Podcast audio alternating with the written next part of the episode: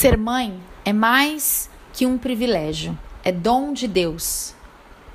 Se na vida você não tiver nenhum cargo ministerial, ser mãe é o seu maior ministério.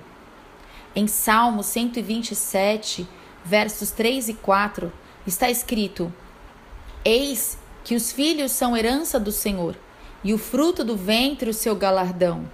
Como flechas na mão de um homem poderoso, assim são os filhos da mocidade. Nossos filhos são presentes de Deus, nunca poderão ser considerados um fardo, tampouco uma cruz. São eles que nos ampararão na velhice e encherão a nossa casa de alegria com seus rebentos.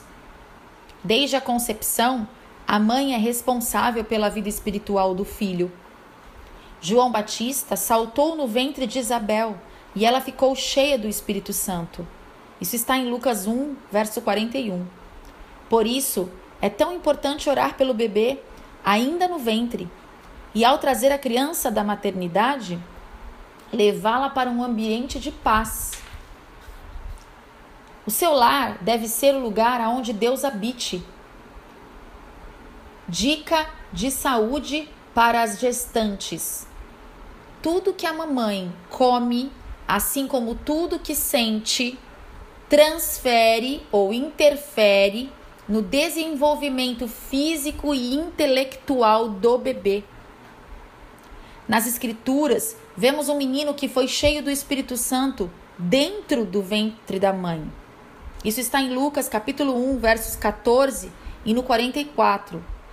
Se você fumar ou consumir bebidas alcoólicas durante a gestação, isso prejudicará o desenvolvimento da criança.